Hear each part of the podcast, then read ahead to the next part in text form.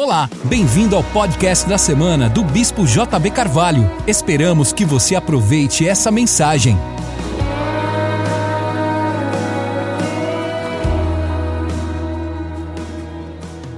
Daniel, capítulo 12, verso número 4. Tu, porém, Daniel, fecha essas palavras e sela esse livro até o fim do tempo. Muitos correrão de uma parte para outra e o conhecimento se multiplicará. Muitos correrão de uma parte para outra e a ciência se multiplicará. Há algum tempo na nossa história que ela deixou de seguir no ritmo linear para avançar num compasso exponencial. Antes, no mundo antigo, é, o mundo de uma pessoa era conhecido em 24 horas de caminhada. 24 horas de caminhada.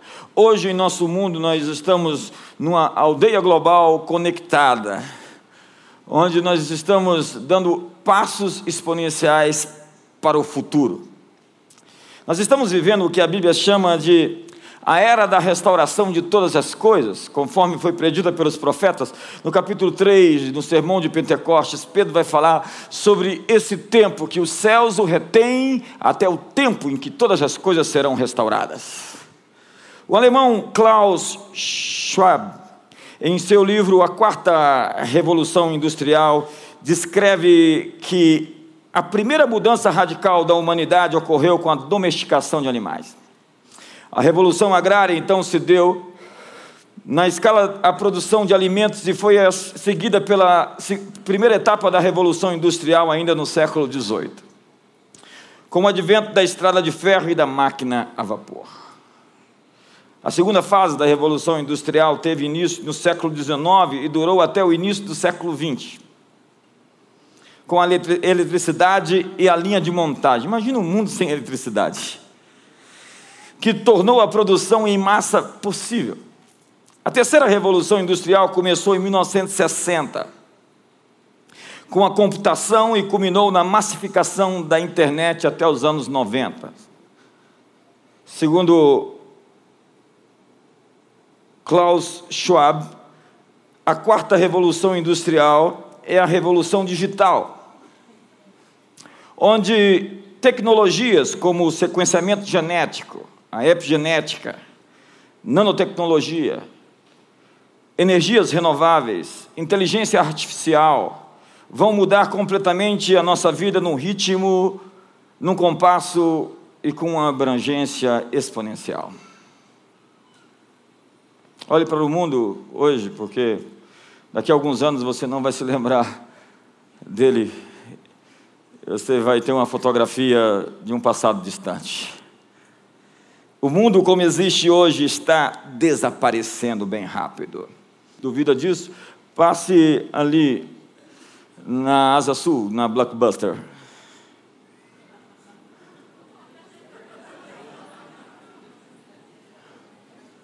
E veja como a Netflix enterrou a Blockbuster.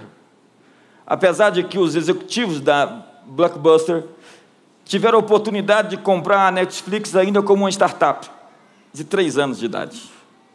E eles simplesmente ignoraram-na e disseram que ela não teria futuro. Hoje a Netflix vale 26 bilhões de dólares no mercado. Daniel diz: os homens correrão e o saber se multiplicará. Ninguém duvida que esse é o tempo mais ágil, mais rápido. As Escrituras dizem que a mão diligente governará. Olhe para suas mãos. Pergunte para si mesmo: essas mãos são rápidas? Você executa o que lhe é comandado com agilidade, com eficiência, eficácia, efetividade, de maneira pronta. A mão diligente dominará.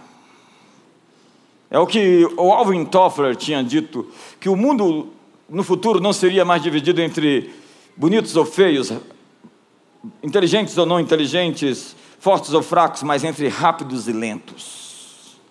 Diga comigo, rápidos e lentos. Nós estamos num uma multiplicação da ciência numa era de uma tecnologia disruptiva, sem limites.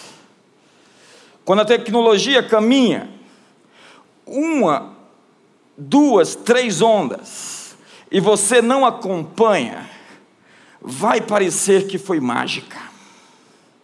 É magia. Se você sai na rua agora e vê um carro da Tesla, autônomo, sem um motorista, você vai dizer: Eu estou louco, aquele carro não tinha alguém dirigindo. Entenda que, se um profeta destes olha o nosso mundo, tem um vislumbre do nosso século, me vendo agora nesse telão, ele vai dizer: Isso é magia. No século X, século XI, isso dava fogueira na Santa Inquisição.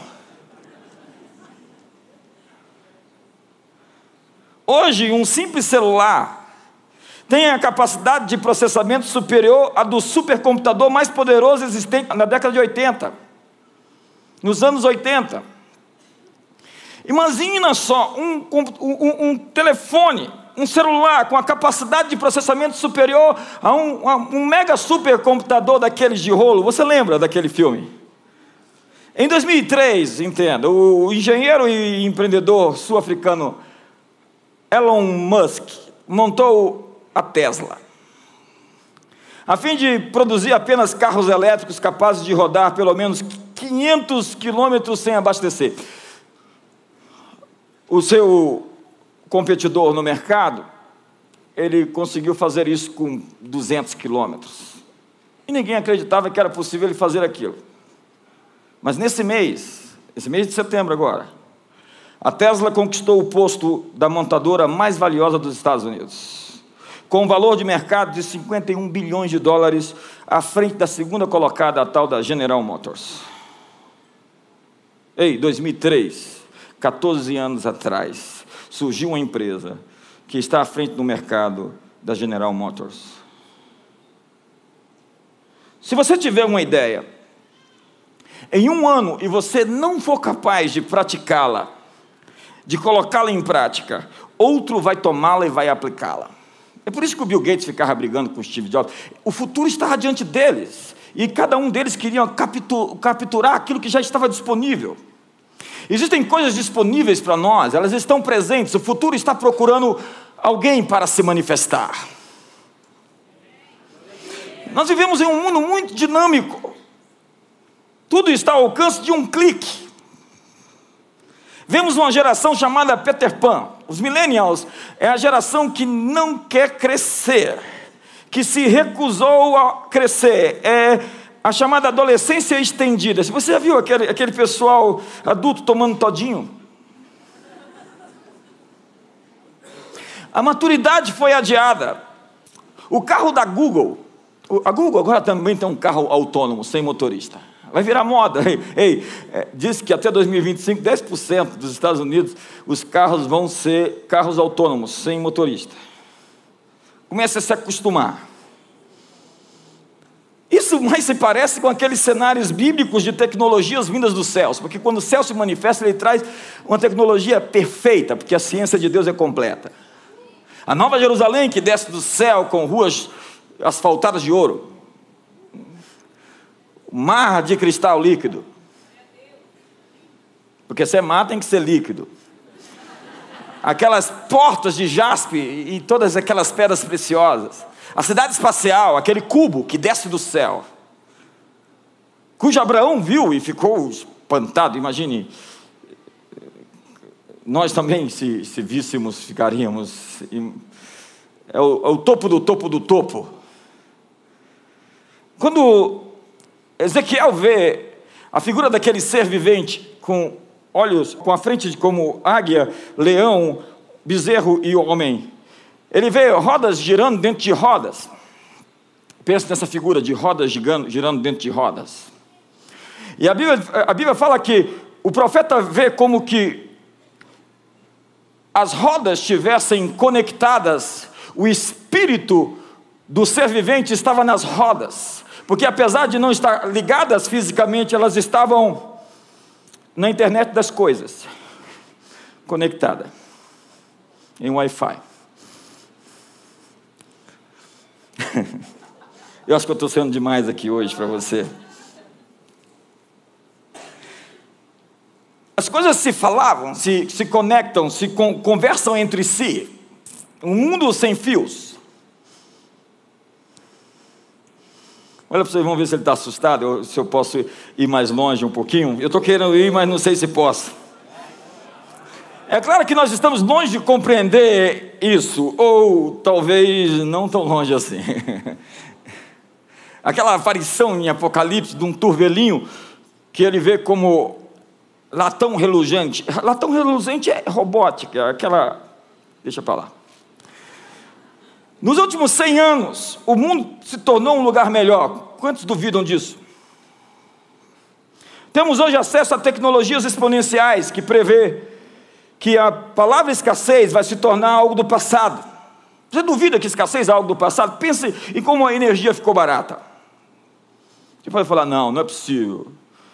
Veja aí a Companhia Elétrica de Brasília, veja o que eles estão me cobrando numa conta. Amigo, volte o século passado, não, volte o século XIX e vai pensar naqueles pescadores que iriam pegar as baleias a fim de tirar o óleo, a fim de colocar em suas lamparinas, a,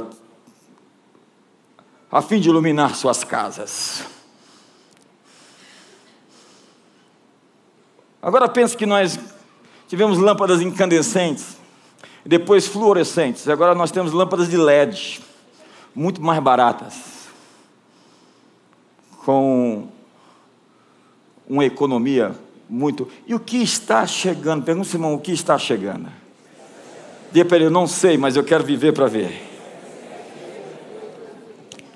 Ei, pense no filme, o filme, aquele filme, aquele rolo que você tinha, aquele filme. Quantos são dessa época ainda? Aquele rolo que você colocava numa. Quantos tinha aqui uma máquina Love? você tem a máquina Love ainda? Amigo, o, o, você tem que pedir proteção para o Ibama. Porque você é um, um ser em extinção. Filme Imagine aquele filme de rolo, assim. Imagine você mandava para revelar. Quantos dias eles pediam para revelar aquilo? E era, e era caro, era dispendioso aquilo. Ainda vinha queimado. Mas na fotografia digital os resultados são imediatos. Eu pego o meu telefone, o, o meu iPad, escolho uma foto, mando para a minha impressora e imprimo. Isso é porque ainda a nossa tecnologia está bem aquém daquelas que as grandes corporações e os Estados-nações possuem. A internet só chegou para nós depois de muito tempo sendo testada no exército americano. Tecnologias exponenciais que estavam disponíveis somente para governos e grandes corporações estão agora sendo democratizadas digitalizadas, desmaterializadas e desmonetizadas. Como isso? Elas estão ficando gratuitas.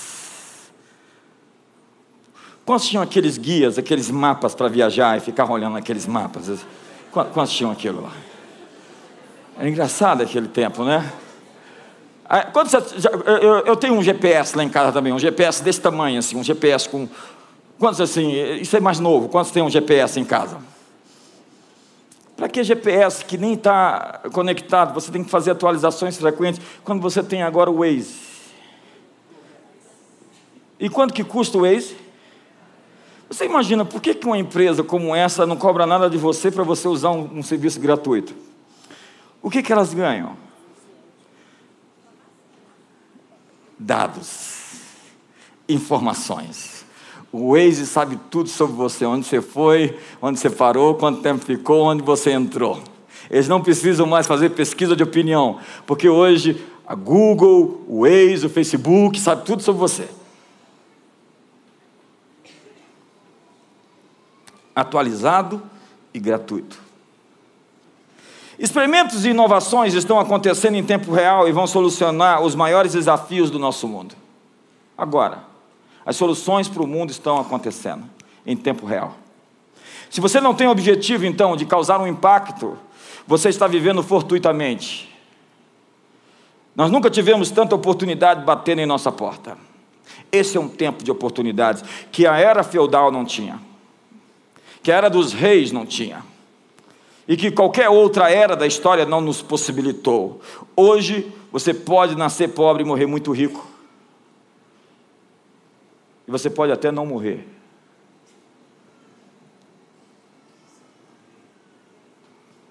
o futurista, o futurólogo, e é diferente de qualquer pessoa que vai analisar os astros, se dão as curvas do tempo numa perspectiva capitalista. E professor da Universidade de Stanford, Paul Safo, afirmou: é preciso fazer hambúrgueres das nossas vacas sagradas. Empresas necessitam criar produtos e serviços que atendam à necessidade das pessoas, ou então, ou então elas vão ser enterradas. Criar soluções para o mundo pode te deixar rico. Você é pago hoje, o salário que você recebe é pelos problemas que você resolve.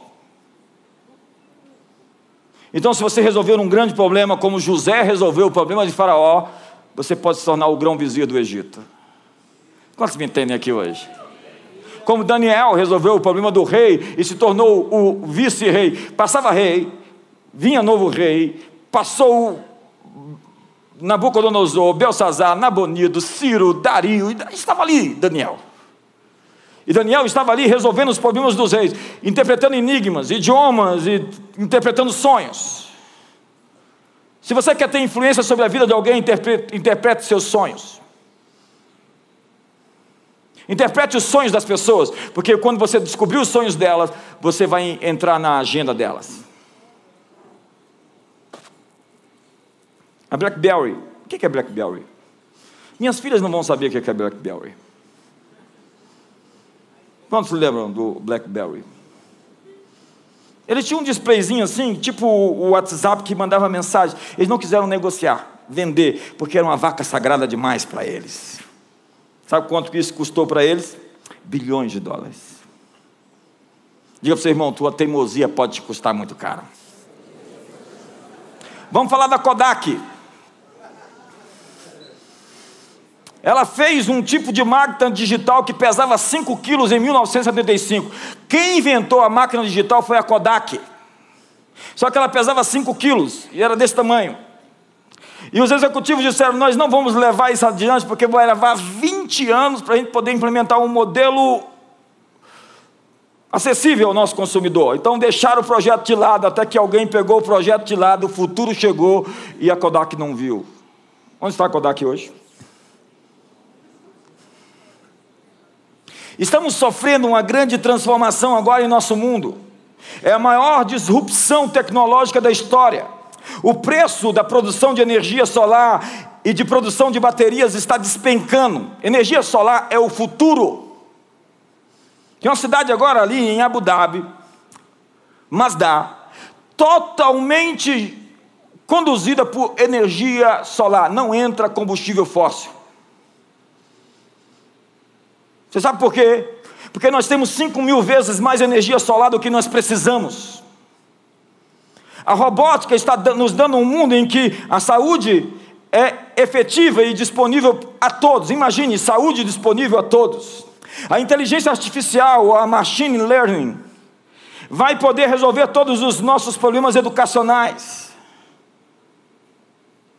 Eu não estou falando de uma utopia, eu estou falando de algo que eu estou vendo e eu estou estudando. Agora, esse final de semana, eu estava num congresso, estudando essas coisas e vendo como o mundo está sendo mudado pela tecnologia. Nós estamos em um caminho sem volta. No, no, no idioma inglês existe uma palavra para isso. É quando você chega num ponto da sua trajetória em que você não tem combustível para voltar para trás, você tem que ir para frente. Nós chegamos num ponto sem volta. Quantos estão num ponto sem volta para o seu destino, para o seu futuro? Ei, me ajuda aí, eu acho que eu estou sendo técnico demais hoje. O fato é que nós não entramos na internet, nós estamos na internet. Quantos tinham aqui um modem que fazia aquele barulho? Quantos lembram disso? Quantos ficam travados nessa hora aqui, quando pensam nisso? Em 1994, quando a internet surgiu, Jeff Bezos fundou a Amazon, a fim de vender seus produtos pela web. Imagina, uma loja, uma loja virtual, um varejista virtual, colocando na internet seus produtos para vender. Saiu na frente e quem se adianta governa. Saiu na frente, os que ficaram para trás diziam: Isso não pode dar certo.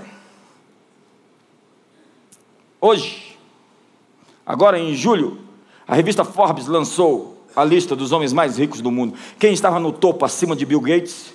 Jeff Bezos, fundador da Amazon. O homem mais rico do planeta. Por quê? Porque ele mudou a sua mentalidade de pensar linearmente para pensar exponencialmente. Deus nos dá pensamentos exponenciais aqui essa noite.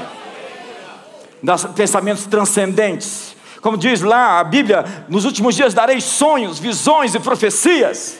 Se nós temos a mente de Cristo, nós temos que ter ideias que vão trazer soluções para o mundo. Ele mudou a forma como nós fazemos negócio. Quantos aqui já compraram alguma coisa na internet? Ele abriu uma loja virtual. A Amazon já começou a entregar seus produtos de até 2 quilos por drones autônomos. Imagine uma máquina chega lá e entrega na porta da sua casa o pedido que você fez. Um drone. A propósito, o mundo do Jetson já está bem perto. Em 2030 já começou já o transporte através de drones, táxis aéreos com aerovias e tudo mais. Quantos estão prontos para esse mundo? Alguns de vocês não. Agora, a Amazon hoje vale o dobro da Walmart. 480 bilhões de dólares. Você sabe quantas lojas físicas tem a Walmart? 11.695 lojas. Sabe onde é que funciona a Amazon? Num lugar do tamanho desse, eu acho. O futuro do mundo é digital, é desmaterializar, é desmonetizar. Nós temos um mundo conectado, estamos mudando de uma perspectiva local para uma perspectiva global. Nós, pela primeira vez, vemos concretamente a possibilidade de prosperidade para todas as pessoas em todo o mundo. Isso é o show. Isso é o grande espetáculo. Um crescimento que vai alcançar a todos em todo lugar Hoje nós temos tecnologias exponenciais para suprir a necessidade de todos. Olhe toda a água dos oceanos. Você pergunta: vai haver uma guerra pela água? Amigo, ainda falta água em alguns lugares, mas o preço da dessalinização da água alcançou níveis baixos, inimagináveis. Você vai a Israel, por exemplo, eles dessalinizam água. O que antes era muito difícil, está sendo conquistado. Pense na toda a água do Oceano Pacífico.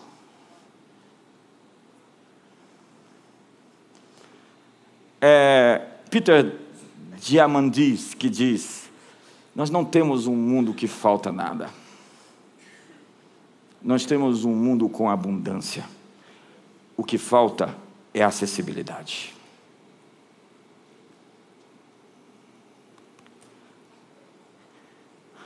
Sem falar nas placas fotovoltaicas que estão caindo o preço extraordinariamente. Energia solar. Você sabe por quê? Somente uma hora de exposição à energia solar, nós temos energia para atender todas as nossas cidades em um ano. E aí, uma hora de energia solar atende as nossas cidades energeticamente durante um ano inteiro. Quem fez isso? É o Shaddai. O mais que o bastante. O mais que o suficiente.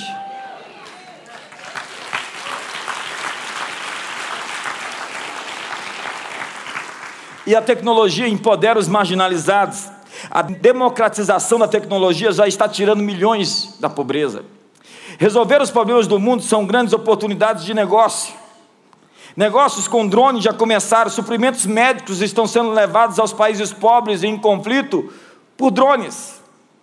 Nós temos o imperativo moral de acabar com a miséria. Nós fomos vocacionados nessa geração para acabar com a pobreza, para acabar com a doença e com a ignorância das pessoas.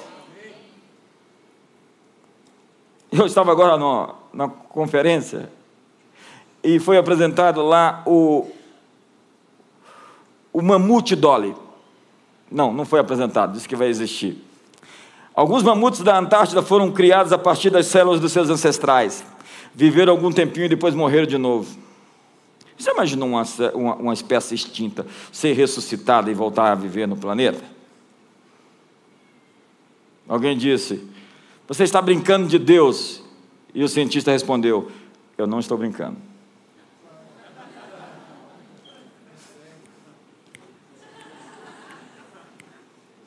Tem gente que vai chegar em casa sem entender essa. Eu vou falar algo dramático agora, então. A produção de carne poderá ser feita em breve dentro do laboratório por células troncos, claro, não embrionárias. Não vejo em produzir a sua carne dentro de casa, fazer o seu churrasco? Isso vai criar um ambiente de negócio sustentável. Esse é o tempo do seu grande salto. É o tempo do grande salto da humanidade. Sabe, hoje, depois dessa introdução, entra na minha mensagem, se preocupa não. Hoje o Uber tem valor de mercado de 68 bilhões de dólares. Você sabe o que é 68 bilhões de dólares? Eu queria saber. Mas, se ele não se adaptar ao novo modelo, o seu modelo econômico, aos novos carros autônomos que estão emergindo e que é o futuro, dentro de pouco tempo ele só vai valer 5 bilhões de dólares. Ou seja, você pode ter avançado até um certo ponto, mas se você, nesse mundo, se você não se atualizar imediatamente, você vai virar objeto de observação arqueológica. Em quanto tempo? Em 10 anos. Isso serve também para a igreja. Isso serve para você pessoalmente, na sua profissão. No novo mundo que está surgindo, essas implicações éticas são imensas, é verdade. Somente o que pode sustentar tudo isso é uma altíssima moral. Jesus, o, apóstolo Paulo diz: o reino de Deus é justiça, paz e alegria no Espírito Santo. É por conta disso que até aqui nós fomos andando a passos lentos. Nós estamos aqui há tanto tempo, não é verdade? Mas se nós tivéssemos chegado onde chegamos sem a moralidade que nós estamos conquistando como espécie, nós nos destruiríamos como quase nos destruímos no século XX.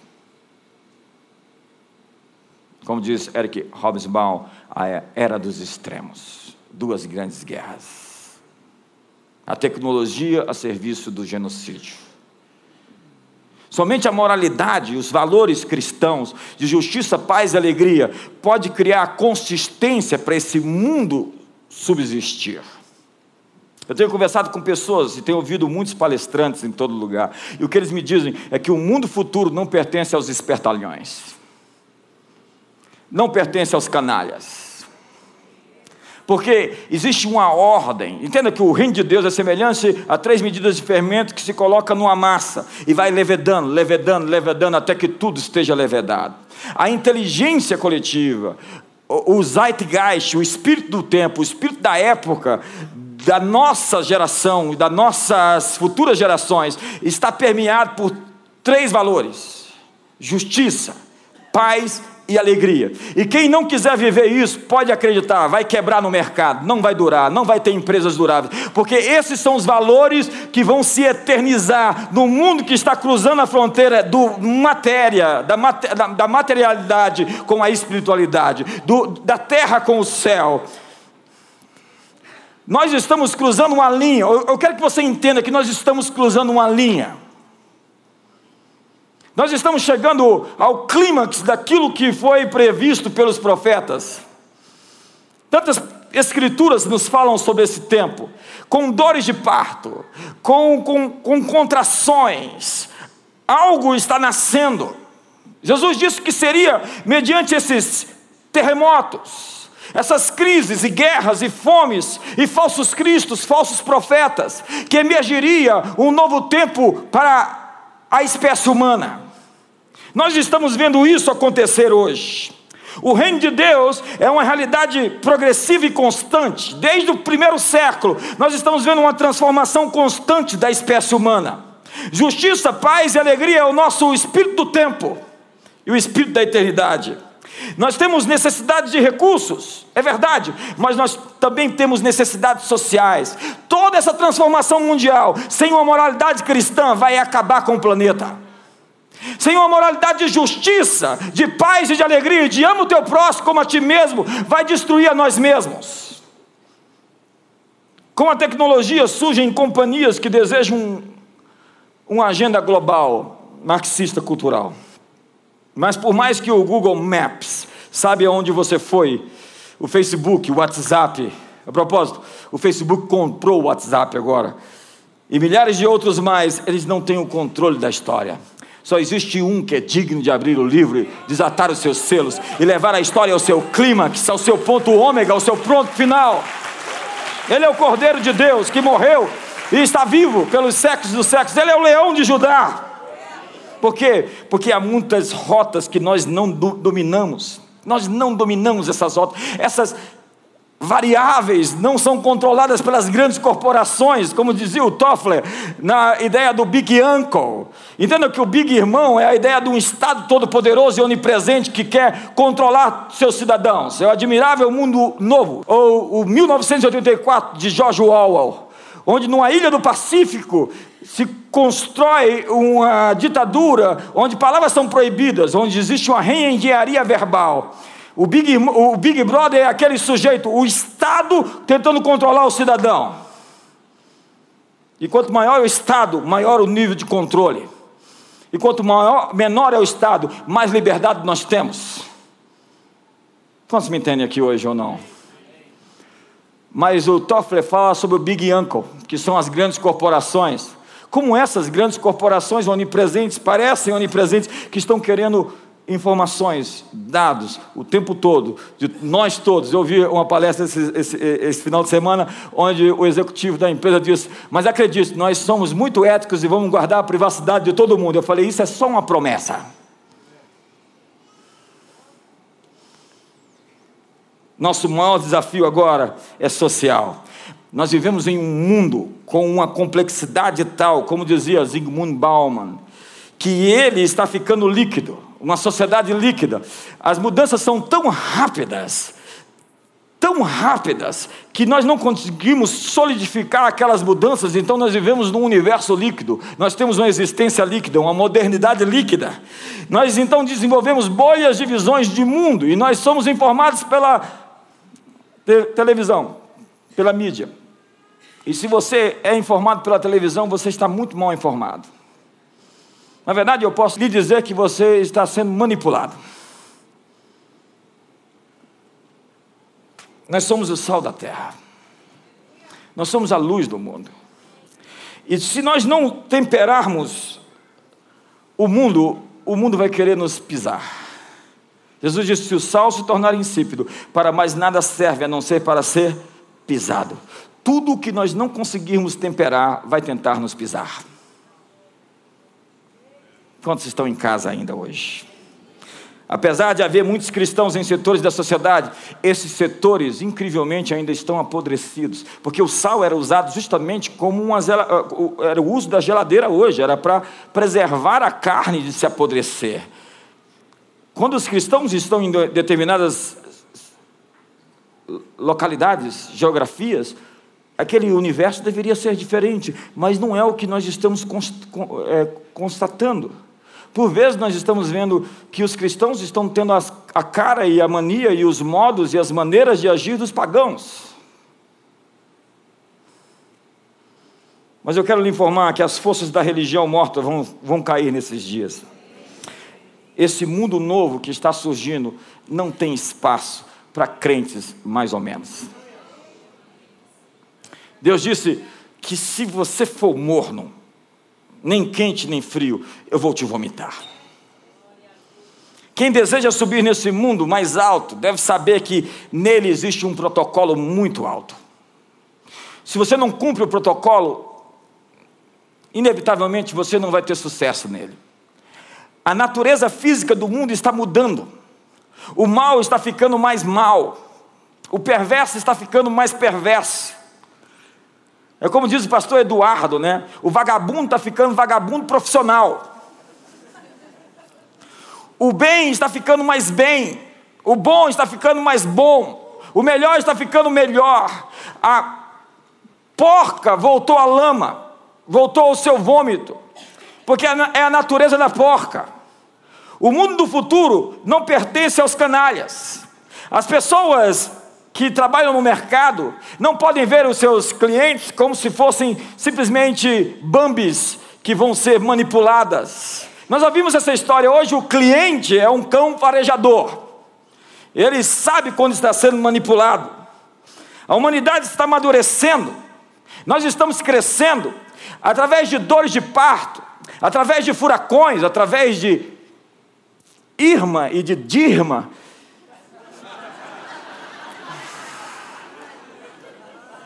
Perdão. Perdão, olha para o seu irmão, vê se ele está constrangido. Talvez vá atingir ele agora. Através de dores de parto, através de crises, nós estamos nos levantando como uma espécie renovada. Se você pensa em se dar bem em cima dos outros, prepare-se para falir e fechar. Os outros ganham com você, ou você não ganha nada, ou ganha só momentaneamente. É como diz o Eclesiastes: a vida do enganador é enganar e ser enganado. É correr atrás do vento. É como um cachorro atrás do próprio rabo. Você já viu um cachorro tentando pegar o seu rabo? Hoje nós vivemos na sociedade do espetáculo, um grande Big Brother. E quem é mascarado vai aparecer que é, não dá mais para se esconder. Os segredos dos corações estão sendo revelados. Nós estamos vivendo um, tempo de definição. Como diz o profeta Joel, muitos estão no vale da decisão. É uma hora de escolher. O cordeiro é digno de abrir o livro e desatar seus selos e levar a história ao seu clímax. Eu sei como termina a história, porque eu li Apocalipse 21, Apocalipse 22. Mas, a propósito, essa não é a pergunta como termina a história. A pergunta é como termina a sua história. Depende das escolhas que você vai fazer. Numa mentalidade pastoral, a gente vem para o culto e simplesmente sai do culto e vai embora. Na mentalidade apostólica de reino de Deus, nós estamos muito preocupados com o que acontece na janela de segunda a sexta-feira.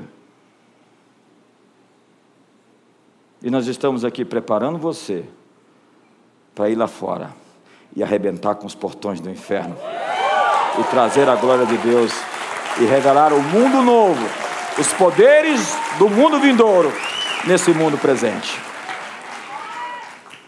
Amigo, segundo o Centro de Estudos do Cristianismo Global do Seminário Teológico Gordon Crowell, até o ano 2020 haverá 2,6 bilhões de cristãos no mundo. Na verdade, as estatísticas já existem, números já nos falam que esse, esse dado já foi alcançado. Nós já temos pelo menos um em cada três habitantes do planeta são declaradamente cristãos. O islamismo hoje tem cerca de 1 bilhão ou 1 bilhão ponto 2 milhões de adeptos. O hinduísmo, como o budismo, tem algumas centenas de milhares, centenas de milhões. Esses números significam que a fé cristã está avançando. Ei, ei, ei. Esqueça os pregadores do caos. Esqueça os terroristas ambientais. O fogo que vai acender é um fogo de avivamento para as nações da terra. Nós estamos crescendo hoje mais rápido que a taxa de natalidade do mundo. Eu acho que eu vou repetir isso para lá de cá. Nós estamos crescendo hoje mais rápido que a taxa de natalidade do mundo. Algumas projeções marcam o crescimento para os próximos anos em mais de 100 milhões por ano, 100 milhões por ano. E depois só aumentam, só aumentam, só aumentam. Existem países outrora muçulmanos que estão se tornando cristãos rapidamente. Isso é claro, essas, esses dados incluem cristãos mornos e cristãos hipócritas, mas somente Deus pode dizer quem está dentro e quem está fora. Deixe Deus fazer o julgamento final, não é seu papel fazer isso. Existe, no entanto, uma mudança no, no rosto do cristianismo no mundo. Nós não somos mais tão europeus como no passado. A Europa conseguiu a sua prosperidade, sua beleza, sua arquitetura, suas obras de arte, sua grandeza, mediante os valores de justiça, paz e alegria, o reino de Deus. Na Suíça era isso, eles tinham tanta consciência do reino de Deus, Calvino e todos os reformadores. Você vai naqueles países até hoje eles são abençoados por causa daquilo que aconteceu na reforma. A grama deles parece que passou um, um, um jardineiro de madrugada e eu fico falando, por que, que é tão lindo assim tudo? Mas nós não somos mais tão europeus como no passado. A face do mundo cristão hoje é mais africana, asiática e latino-americana. Hoje nós temos uma transição do eixo da cristandade saindo da Europa, porque a Europa agora é vista como um campo missionário. A África tem cerca de 540 milhões de pessoas cristãs. A Ásia, 376 milhões. A América Latina, mais de 575 milhões. E isso também mudou a teologia, a teologia do estilo europeu, mais fria, calculista, perdeu também a sua força por uma teologia mais fundamentada na experiência, no relacionamento. O novo rosto do cristianismo é muito mais apaixonado, emocional e centrado no Espírito Santo. Um em cada, cada dez pessoas do planeta é pentecostal. é verdade que nisso surgem muitos excessos e ajustes que se fazem necessários. Os seguidores de Calvino e de Lutero falharam em levar a chama adiante da nova reforma.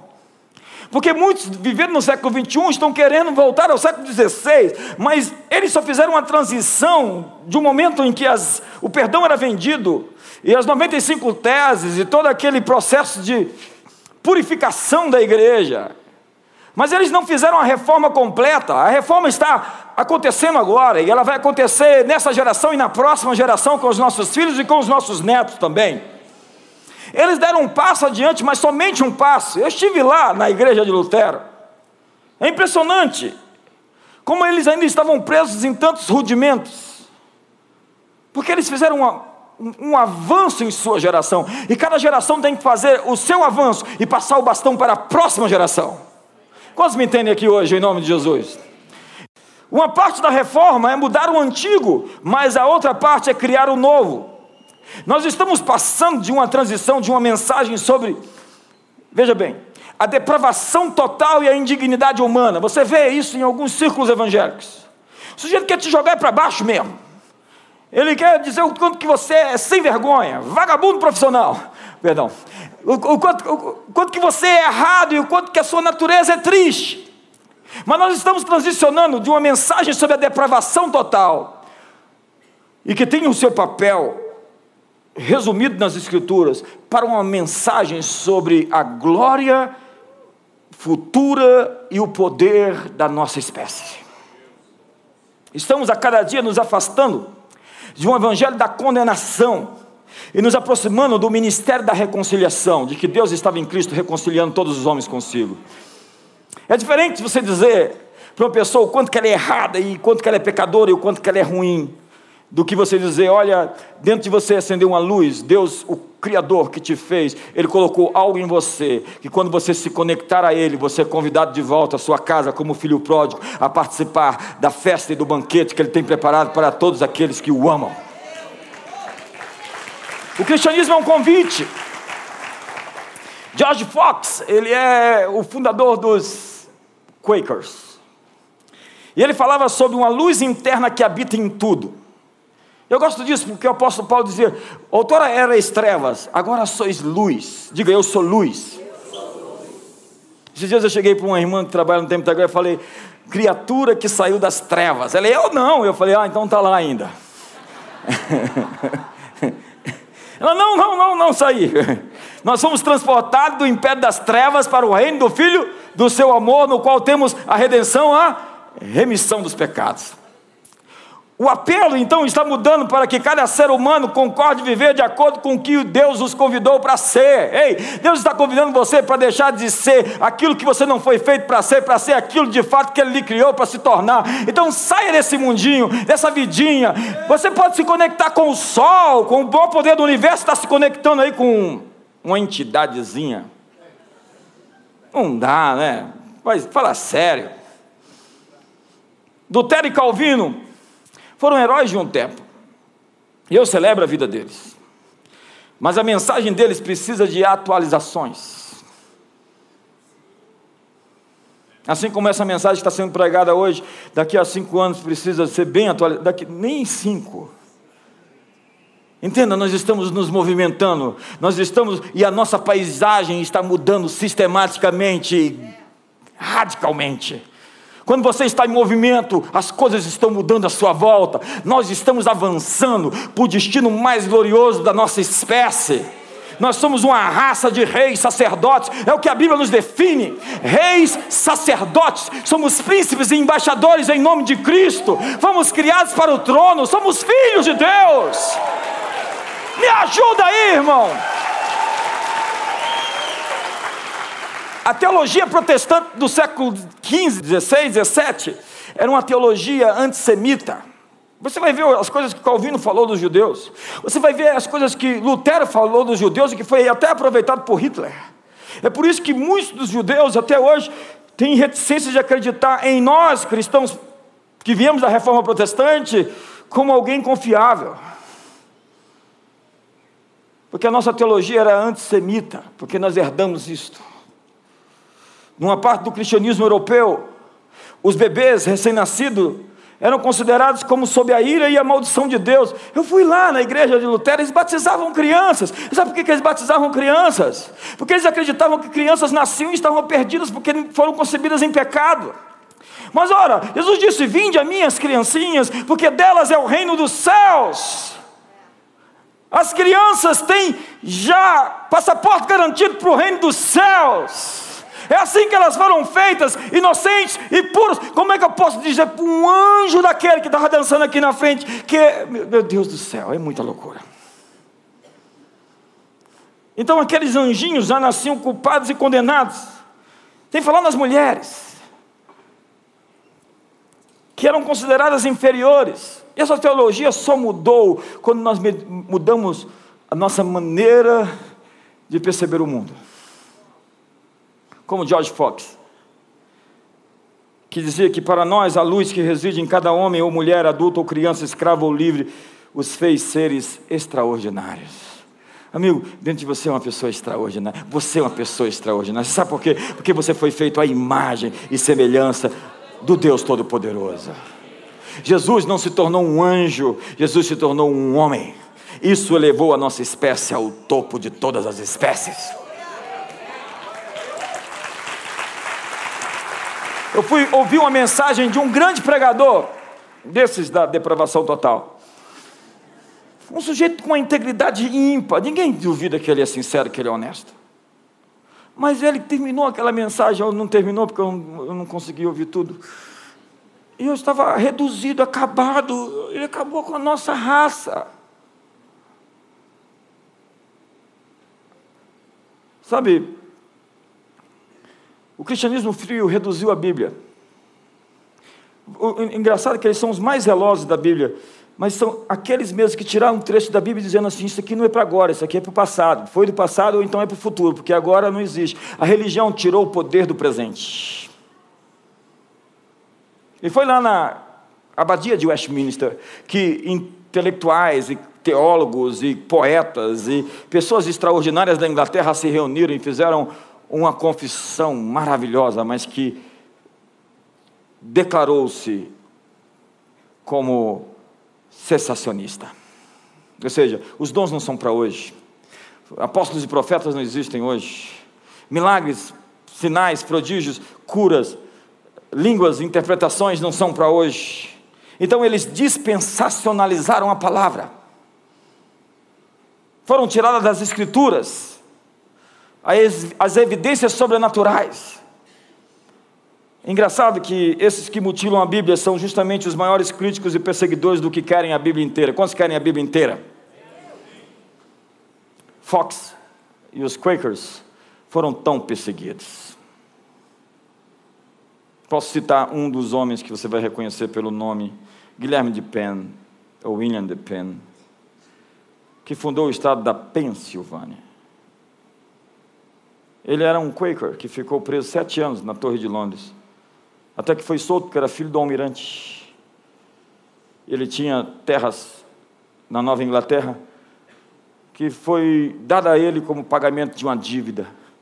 Então ele foi lá e fundou numa terra de liberdade, liberdade religiosa, liberdade de expressão, liberdade de opinião, um Estado que expressasse essa liberdade. E dali veio Filadélfia, Filadélfia. E dali veio a nação americana onde nasceu. E os Quakers, eles eram chamados assim não porque eles eram não porque eles se definiram como Quakers, mas porque zombeteiramente as pessoas viam eles tremendo e falavam: Olha lá o Quaker. Fala-se que eles não somente tremiam, fala-se que as paredes tremiam também. Ei, se eu quero a Bíblia toda, eu tenho que ir para lá, Atos capítulo 4, onde dizia que os cristãos oravam e as paredes daquele lugar tremiam. Quantos querem a Bíblia toda? O novo rosto da fé cristã será amado e abraçado. Ele não é um rosto de um teólogo assim, frio e analítico. Eu tinha tudo para ser um sujeito assim, sabia?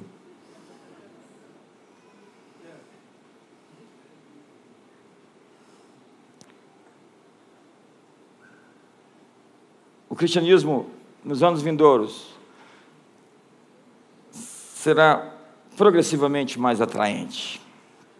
Por quê? Por causa daqueles que se definem como cristãos. As pessoas vão olhar para você e vão falar: Eu quero que você tenha. Essa é uma boa palavra.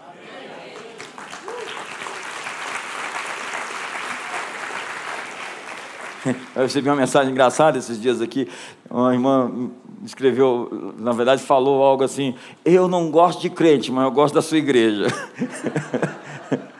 Quantos aqui não, não, não tinham uns crentes terríveis na sua vida? Quantos aqui não gostavam de crente de jeito nenhum? A mentalidade do reino de Deus é sobre ser sal, ser influência, ser alguém que altera o sabor das coisas.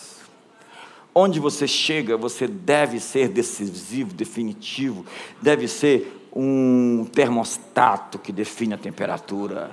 Sua empresa está quebrando, você chega lá e ora e fala: Vamos orar aqui porque o céu vai abrir. Por quê? Porque eu estou aqui. Deus abençoa a carra de Potifar por carra de José. Então Deus vai abençoar essa empresa por causa. Quantos querem a unção de Zefanete panear aqui? E eu vou encerrar agora. E eu acho que está na hora. Sabe, eu não estou prometendo a você um mundo sem luta. Jesus disse: No mundo tereis aflições, mas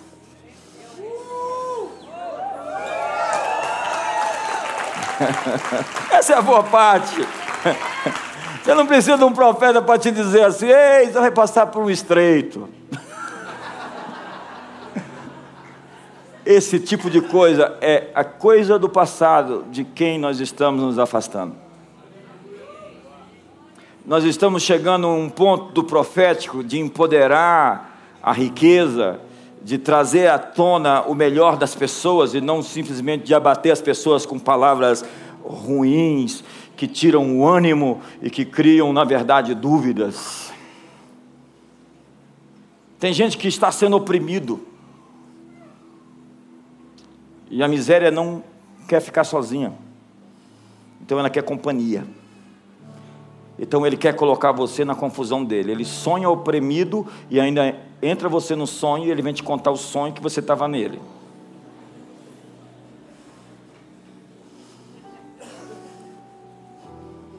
Tem gente oprimida por forças espirituais que querem despejar essas forças sobre você. Ei, lide com suas opressões, trate dos seus demônios. Não domestique-os. Tem uma salinha ali especial nisso.